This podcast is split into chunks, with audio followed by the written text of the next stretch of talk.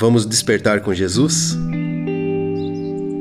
Hoje vamos falar sobre pecado. Um texto da Valéria Crevelin. O texto bíblico se encontra na carta de Paulo aos Romanos, capítulo 3, verso 23, que diz assim: Pois todos pecaram e carecem da glória de Deus.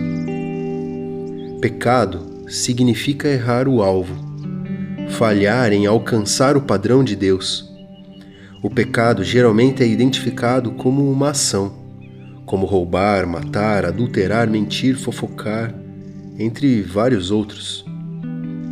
No entanto, uma atitude muito mais importante do nosso coração é a base de todos os pecados e é expressada com esse pensamento ou com essas palavras. Eu entendo desse assunto melhor que Deus. Você, assim como eu, já se pegou querendo fazer as coisas do seu jeito e assim se afastando da vontade de Deus? Eva, a primeira mulher, fez isso no jardim do Éden, mesmo sabendo de que não podia comer o fruto daquela árvore.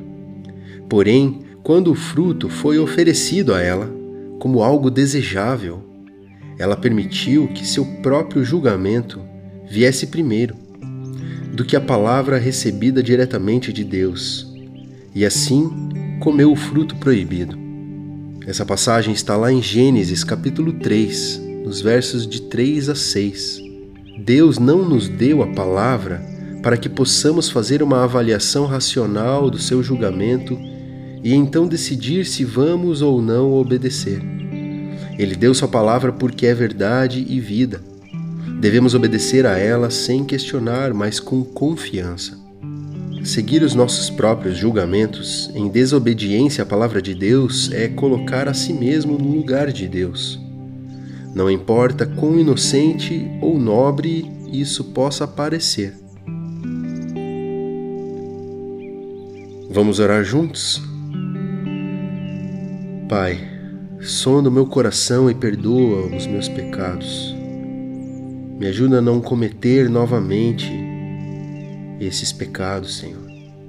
Que o seu doce Espírito Santo fale ao meu coração, me ensine, me instrua, me exorte e eu prontamente obedeça à sua ordem e me arrependa.